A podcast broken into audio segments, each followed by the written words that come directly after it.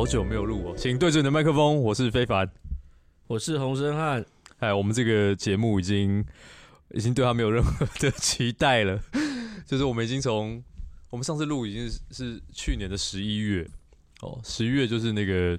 呃，当初洪生汉刚去英国的那个 Glasgow 参加完这个气候变迁高峰会，然后回来，然后我们还用视讯的方式录，然后现在半年又过去了。其实超过半年，差不多半年，半年对，超过半年，超过半年，所以我们这个频率差不多就是一个就是半年更的状状态。对，我们要走一个出其不意更，就没有固定频率。这个 在大家最没想到的时机点，我们就更。好，先跟网络上的所有朋友大家说声 hello。那我们为什么这个时间点又要又要再录这个 podcast 呢？其实就是因为洪生汉又要出国了，是这样吗？对。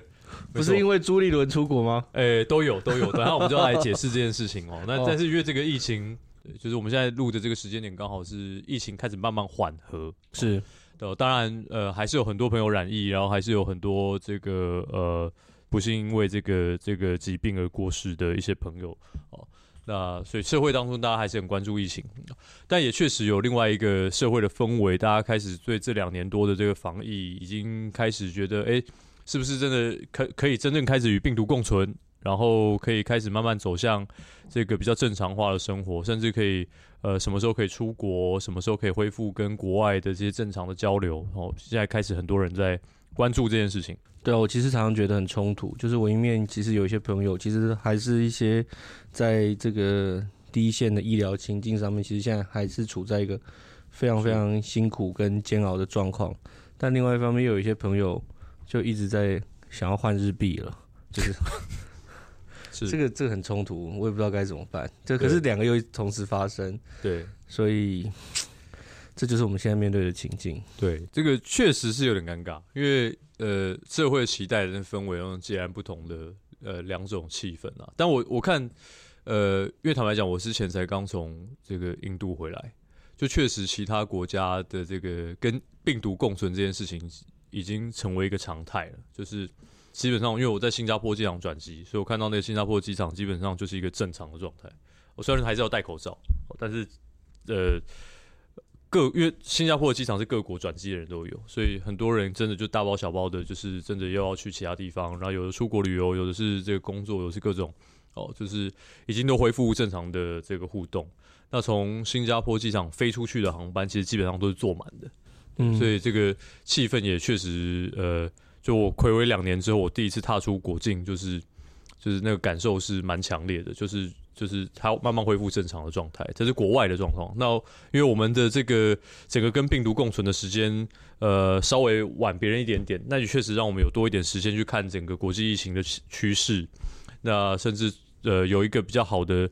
这个基础的一些 data 去检视到底这个病毒对我们来讲是有什么样，就新的欧米伽对我们来讲冲击会多大？我觉得其实我们确实有比其他国家多一些的时间跟空间去做一些这个应应跟准备了。可是我觉得不管怎么说啦，就是说，其实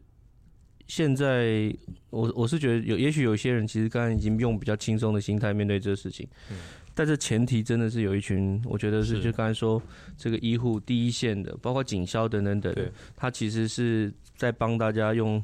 最大的力气，还是在承担。嗯，所以我们之所以可以开始有一点点轻松，或一点点开始去想后面放松以后的情境，嗯，其实真的是有一些人在帮我们负重前行。没错。所以这半年的红山你都在忙什么？其实这一个会期其实是比较是立法院的法法案会期，所以坦白说，这个会期其实过了。还不少法案，就我当单凭我们自己的这个卫环委员会来说，其实我们在最后的四五月的时间处理的法案是真的蛮多的，包括很多医疗的法案，包括像医纠相关的这些机制的补强，嗯，那包括我还有我自己其实最关心的个气候变迁的法案，其实也都出了委员会，所以这一段时间就是我我我我们真是云文云武啊，就是有认真的审法案，也有认真的就是。这个磨练肢体，所以我觉得蛮充实的。OK OK OK，有了，我们看到那个最近那个斯洛伐克的议员，国会议员来，他们在我们那个立法院议场里面也模拟了一套那个就是 physical fighting，就是对对，我觉得这也是另类的台湾之光。好，而且他们都很真的都很壮。对，我知道看得出来，他说他们是有真的练 有练身体的。对，对我也我也我也蛮难想象，因为我就发现其实国外很多国会议员，特别是这种呃中东欧国家，就他们的议员很很多蛮年轻的，然后真的都有练身体。你你你你在讽刺我吗？我没有这个意思，不要讽，不要讽，我没有我没有这个意思，不用讽刺我，对，我没有这个意思，但我就觉得蛮，我会想一下这事情，就是令人眼睛一亮，这样说哦，原来其他国会的国这个其他国家国会议员都是这样，就是就是看看他人，想想自己，这样。好，好，谢谢，OK，谢谢你的指教。好，那那这个申翰准备要出国，对不对？对，在六月下旬，对，这次要去参加这个。呃，西藏的世界议员的大会这样子，那这次是办在这次在 DC，嗯，所以呃也会跟各国其实支持这个吐蕃的议题、西藏的议题的国会议员做一些交流。也那而且他今年其实他们非常非常重视，也是非常重视气候的议题，嗯，所以尤其是从这个藏区的一些自然环境的问题来看，包括。呃，气候变迁的议题，我我其实最近常常在网络上面，其实看到最多都是达赖喇嘛 在谈气候的议题。哦，OK，对，okay, 所以，okay, 呃，我也学到很多。哎、欸，这个是世界各国的国会议员都会，对，有部分都会去嘛？对。那美国你知道会有哪些人吗？我现在看到好像那个 那个众议院的议长 Pelosi 也会一起参与。哦，OK，对，OK。OK，所以蛮期待的。所以 AOC 说不定会去。我希望，我希望可以跟他拍一张照。AOC 这个跟大家这个稍微简单前情提要一下，因为其实我们在呃之前的 Podcast 都都蛮常提到他的。是对，那洪申翰是 AOC 的大粉丝，这样就是对。那实际上 AOC 应该年纪好像比你小的，他比我小。对对对，那他是这个非常年轻就当选的这个这个。纽约州的众议员，对众议员，然后呃非常年轻，然后他是击败了这个在党内初选就击败了这个呃民主党的老将，这样，然后被认为是政治新秀，这样。那所以他长期长期讨论的也包括是劳工的议题、气候变迁的议题、环境的议题等等，还有一些基层，就是从基层的社区出发，是，然后包括可能包括一些种族的问题，是，其实他都采了一个相对鲜明的立场。对，那不管你同不同意他，他确实都对美国的整体的政治环境产生了蛮大、蛮巨大的影响跟改变。没错，没错，没错。对，所以这一趟红山去这个呃迪士尼会待几天啊？一个礼拜，就待一个礼拜啊。这个 对，其实我觉得有几个，呃、其实呃很多人会觉得说休会期间好像立委会比较轻松一点，但是说实话，在我们办公室的工作节奏反而常常休会期间的是不比会期间来的轻松，因为有很多的政策的讨论或政策的准备，其实都塞满在。休会期间，也包括很多平常会期间比较难去做现刊，比较难去做一些实地考察的部分，其实都排在休会期间。嗯。所以，因为现在出国，我们还可能回来还要有可能七加七，或者是我不知道有没有可能在缩短。所以，相对应，我说实话，我也不太敢。出去太久，其实坦白说，这段时间我还我还心里面在台湾的工作还是有几个担忧的地方啦。嗯，那其中一个其实也是今天想要特别跟听众朋友那介绍的一件事情，其实就是现在在这个苗栗的造桥的龙生村，其实他现在面对一个这个呃昆宇掩埋场的这个问题哦。那呃，其实现在还有很多的乡亲，包括本党的。地方的公职，嗯，那也有一些在野党的公职哦，那一起还是在这个掩埋场外面围场，那抗争，嗯，那想要避免，因为这个厂的这个设备非常非常的简陋，那很担心这个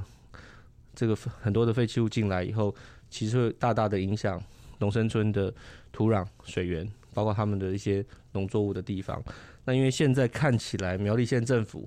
就是要硬干了，对。那因为我觉得我们的这个相关的垃圾的法规，其实这地方政府的权限是很很比较大的，所以我们其实也试了一些用中央的方式，希望能够去拖慢或阻止这个事情。可是确实现在看起来，苗栗县政府还是要硬干，不顾包括地方的乡亲，也包括我们各党，包括民进党，包括时代力量，包括各各除了国民党以外的公职，其实大家都大力的在反对。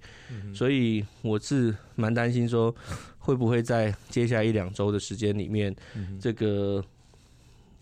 废弃物或者是苗栗县政府就要硬干下来所以这个部分很希望听众朋友可以一起来多关注哦，因为最近苗栗其实真的是大家讨论的焦点嘛，对不对？哈，一个是昆宇啊，那另外一个就是我魏环的这个同事徐志荣委员，对，然后要被硬逼去选苗栗县长，这故事太经典了。我们其实之前呢有想要开一个记者会，因为昆鱼的事情。OK，我们有点想要来就要求说，接下来要选苗栗的国民党的这个县长的候选人，一定要来表态。是。但上个礼拜有一次我遇到许志荣，然后我就问他：“你有要选吗？”我看他一脸无奈的样子。然后我看到他的那个出来开记者会，就像是一个做错事的小孩的那个表情，我们就心软了。什么意思？觉得他都这样子，我们还要开记者会搞他吗？对？所以徐徐委员真的很辛苦，但我们还是支持徐徐定祯委员啊，我们当然还是支持徐定祯委员。但是徐志荣委员真的是很辛苦很委屈，我们也看都点滴在心头。刚好这个事情哦，就是。呃，因为刚好是发生在这个朱立伦主席要出访之前哦，没有没有搞定的一个事情，那我们就来聊聊最近的这个这个呃朱主席。对，我们先从这个呃朱主席开始讲起啊，就是因为他最近去了这个美国嘛，大家都知道哦。那我们在录音的这个当下，他其实应该是呃差不多准备要回来了，然后呃回来之后会有一段这个七天的隔离哦，七加七哦，那。但这一次，其实看到这个朱主席出访呃的过程，坦白讲，呃，第一个媒体讨论当然好像看起来相对比较少一点哦。对对，也是有点这个媒体讨论不是那么多哦，大家不是很 care 他。呃，是对。但朱主席尝试做一些这个转向，其实我觉得，呃，我自己个人坦白讲，我觉得是，我觉得呃。不太想去苛责他。他最近说了什么？前面的行程就包括说，先先去这个 Stanford 跟这个 Stanford 的一些学者哦，这个做交流嘛。嗯，那他不断的强调一件事情，是说国民党是一个亲美的政党哦，这个从有史以来就是一个亲美的政党。哦，这个是这个朱主席这个很强烈的表态哦。那他到了这个 D.C. 就华府之后呢，他在 Brookings 公开的演讲上面，他是有这个也也再一次的强调说，这个国民党从头到尾都是亲美的啊。那但他提了一件事情是很有趣的，他说这个他终于承认九二共识是没有共识。他说九二共识是没有共识的共识。那这句话呢，其实是这个呃，应该是阿扁执政的时候，这个呃陈前总统曾经也讲过同样的话，所以呃他。用了一个这个阿扁总统讲过的这个诠释的方式，在解释九二共识这件事情，确实也让人有点哎，这是难道这个朱主席要这个归这个正确的道路吗？所以朱主席现在是觉得国民党是一个亲美的政党，是，但两岸同属一中，对。呃，他目前为止，他他在这一次哦，他在这一次访美的过程当中，他并没有去特别的强调哦，就是呃这个呃九二共识，或者是说这个一个中国等等哦，他。基本上，他这一次你可以看到他没有公开的去评论跟谈论这这件事情哦，所以就没有否定过去的立场嘛？对对，但是他也没有否定过去的立场。对，那他只有说这个国民党是一个亲美的政党，知道？那这个呃提到九二共识的部分，就是刚刚刚刚讲的，他强调这个呃九二共识是没有共识的共识哦，那是一个创造性的模糊哦，嗯，跟这个美国的一中政策是一样的哦，所以呃这是他大概呃这个这一趟访美。对外释出的最大的讯息。那你觉得他讲这些背后的目的是什么？我觉得他讲这句话这个，他讲这个，你当然可以看出朱主席从上任以来了，公投的这个过程之后，他一直很想摆脱这个大家社会上认为国民党亲中反美哦的这个 image，但是他自己又很又很矛盾的地方是，坦白讲，他没有办法去统合国民党内的意见。嗯、哦，你看到这一次，其实我我看到真的坦白讲，他虽然炮口对准我们，但是真的骂他骂最多的，其实是你看到罗志强，那是另外一个问题。那你看到你看到最多的，其实反而反而是忠实的社论、联合报的这个这个呃。评论，然后找一些学者专家，包括赵春山等等出来干掉他，让你看到像这个中国呃，包括国台办，包括这个环球时报哦，那甚至这个胡锡进都跳出来，就是批判他的立场，哦，说这个国民党是百年烂党哦，就是 这个就基本上他的他这一次获得比较多的 feedback，反而不是从跟我们的这个就是呃这个攻防。之间反而比较多是来自国民党内跟这个这个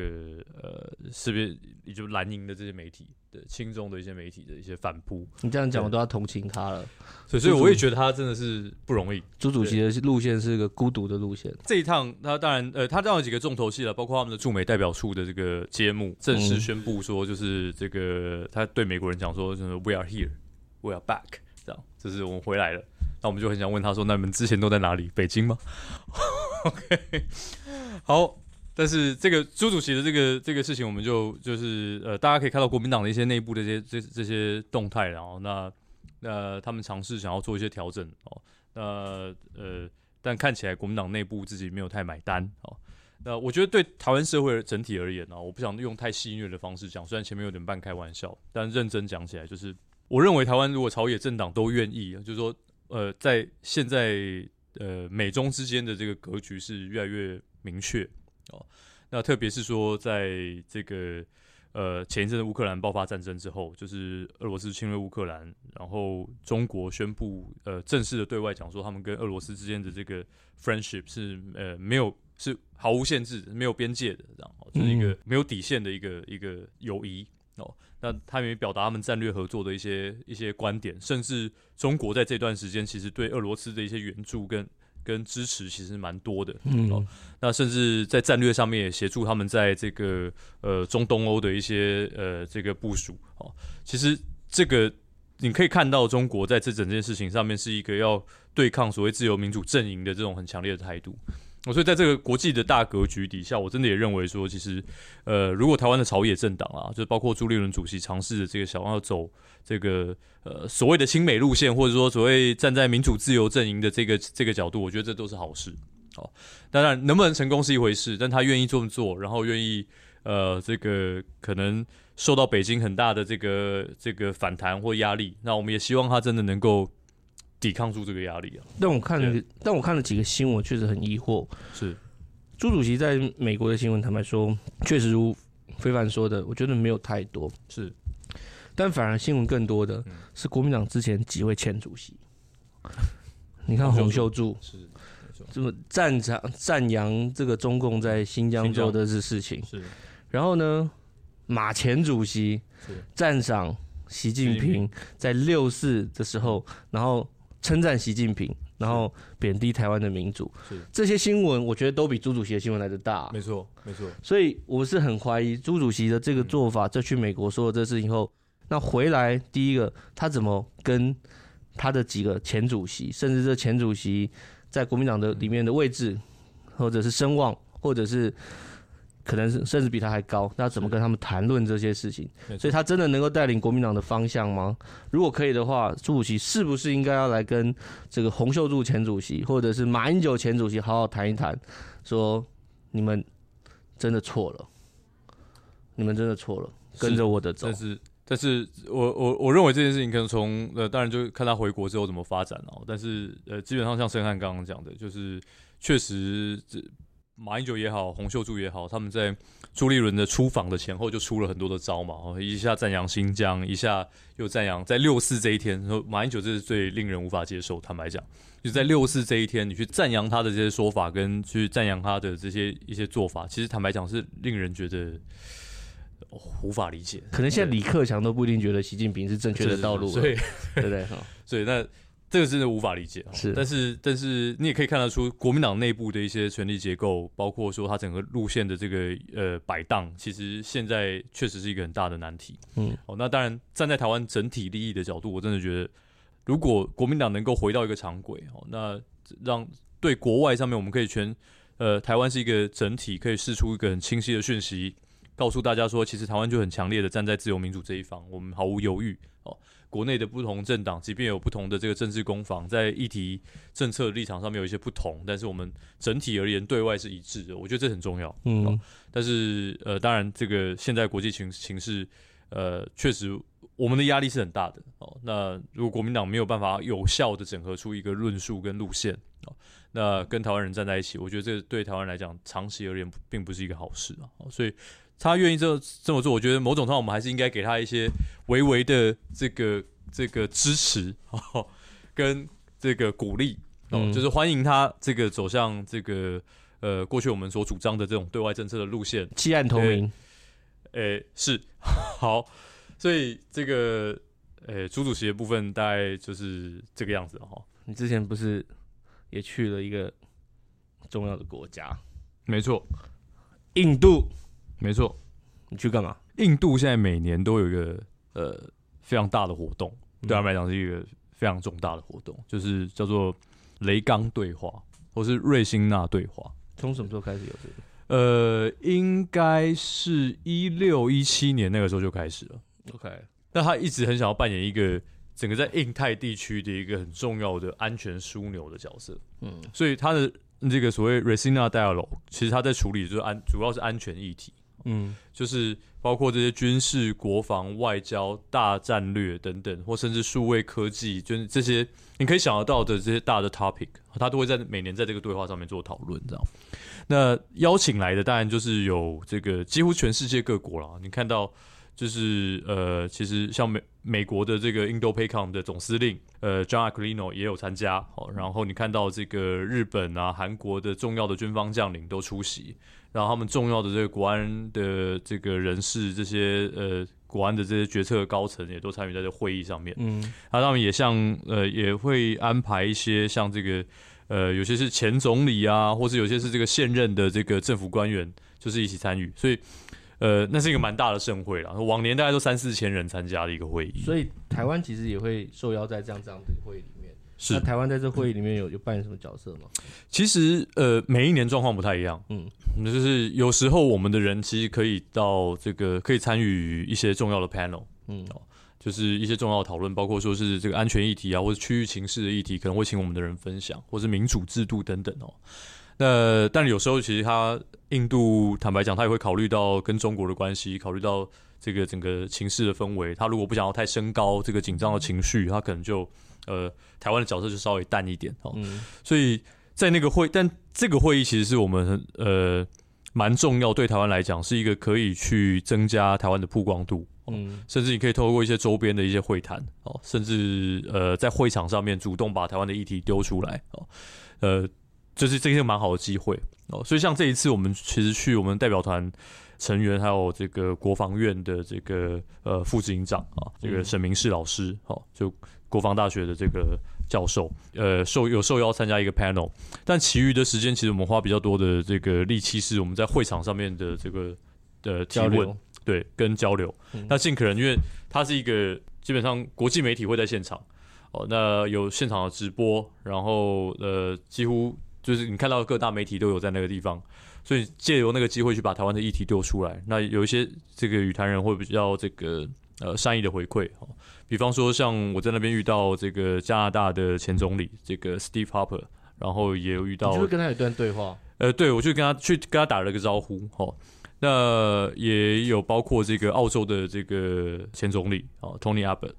他们都对台湾很友善，然后也来过台湾。哦，所以我们去到现场，我们就是基本上把握机会去跟他们互动，然后感谢他们对台湾的这个支持。那同时，我们也透过一些现场的提问。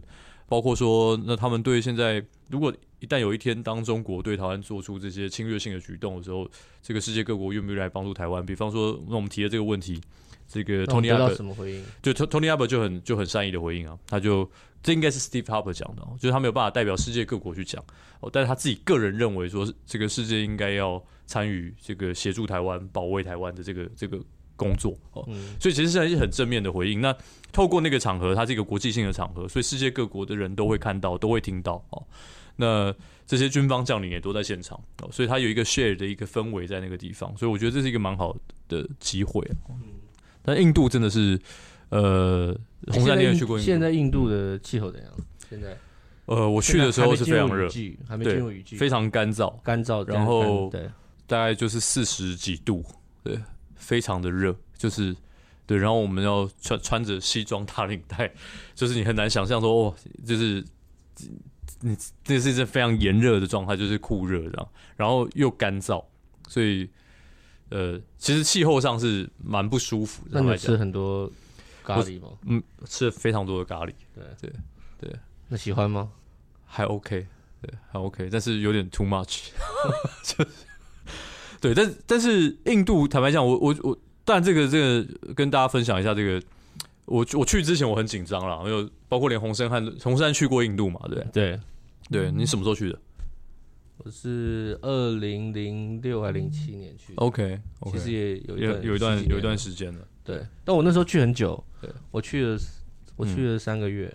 ，OK，三四个月。对，你是去干嘛的？好问题，就是游荡，就真的游荡啊，OK，真的游荡啊。那个是一个什么什么样的情境的游荡？什么样的情境？你去那边游荡，你要不要跟大家说明一下？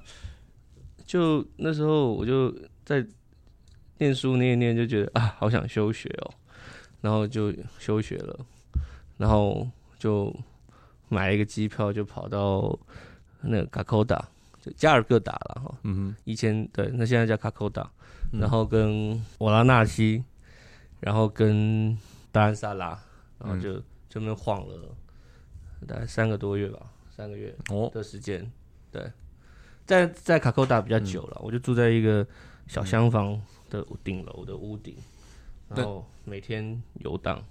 那那你从这个游荡的过程当中，有得到什么样的就是正能量之类的东西吗？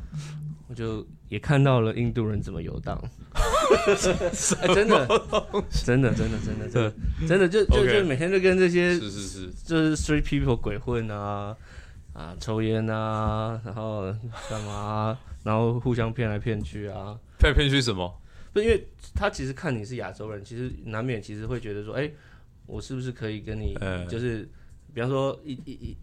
卖你东西卖贵一点啊，什么什么，就是有一个互相骗来骗，但后来骗来骗，哎，就变好朋友了，就是这样子，就是 所以很多好朋友也是骗来骗去，对，就是这样。好，我们谢谢这个非常有启发性的故事，就是这很它是很有哲理。我我我去印度的时候，因为一般坦白讲，你去你 Google 那些那个什么旅游简介啊，就是会很多人跟你讲说去印度，你就要小心拉肚子啊、肠胃不适啊等等什么这种这种事情哦。但我跟你讲，我没有拉肚子。你，都在那种高级没有餐厅啊，说说说说，你们没有去吃 street food 的，没有去喝街边的奶茶，一直没有这样的。担心两件事情，对，就那个时候一直一大堆人告诫我，就两两件事情，就一个是呃去印度要这个，虽然个人的卫生这个需要注意哦，那二来是就是疫情的关系哦，虽然那个时候去的时候疫情大概印度每天大概还有两大概就是要两三千三四千人的确诊数哦，其实比现在台湾低很多了哦，就是那当我去的时候。我去到那边，我们的呃代表处的同仁，嗯、呃，就就跟我讲说，其实他们已经完全都不担心这件事情了，因为已经大多数百分之九十几的人都都都得过了，嗯，所以是群体免疫的状态。对，那我自己觉得印度的未来潜力其实很大，嗯，对，就是它虽然现在的基础建设，然后这些公共设施还没有，就基础建设还没有整个整个完备。对，你如果看，包括像像德里、新德里的地铁啊等等这些，其实还没有到那么的。你如果跟其他，当然跟其他呃，甚至东南亚一些国家比起来，就是像曼谷或什么，它可能还有一些落差。对，但是它的整体的那个发展潜能，我觉得未来这十年，印度可能会是一个很好的发展的基地。嗯，这也是这应该也是他跟中国其实在在竞争，有一个竞争关系的很大的一个原因啊。没错，没错。所以我们其实呃这几年花了很多力气，希望能够跟印度维持一个呃比较好的关系，在在安全的领域上面的合作，在这个经济上面的合作，其实都开始在慢慢推展，甚至在教育的部分。所以其实我觉得，呃，台湾还是有很多呃这个其他国家会想要跟我们有所互动的的一些很好的优势，所以。接下来，其实当台湾在被考虑，像这个呃，前大前阵大家比较关注，像这个印太经济架构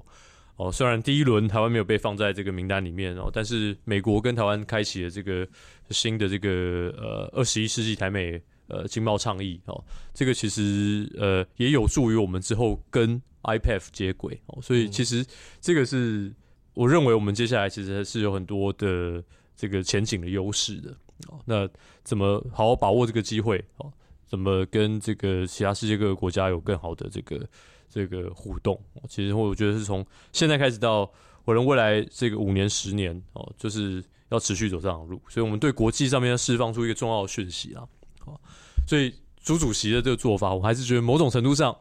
应该要给他这个尝试一点点小小的这个支持跟鼓励啊。嗯，对，好，好。我们今天这个 podcast 在睽违了半年之后呢，我们先跟这个各位听众朋友说一声感谢。所以在半年之后，如果你还意外的点开这一集的话，我只能说敬佩。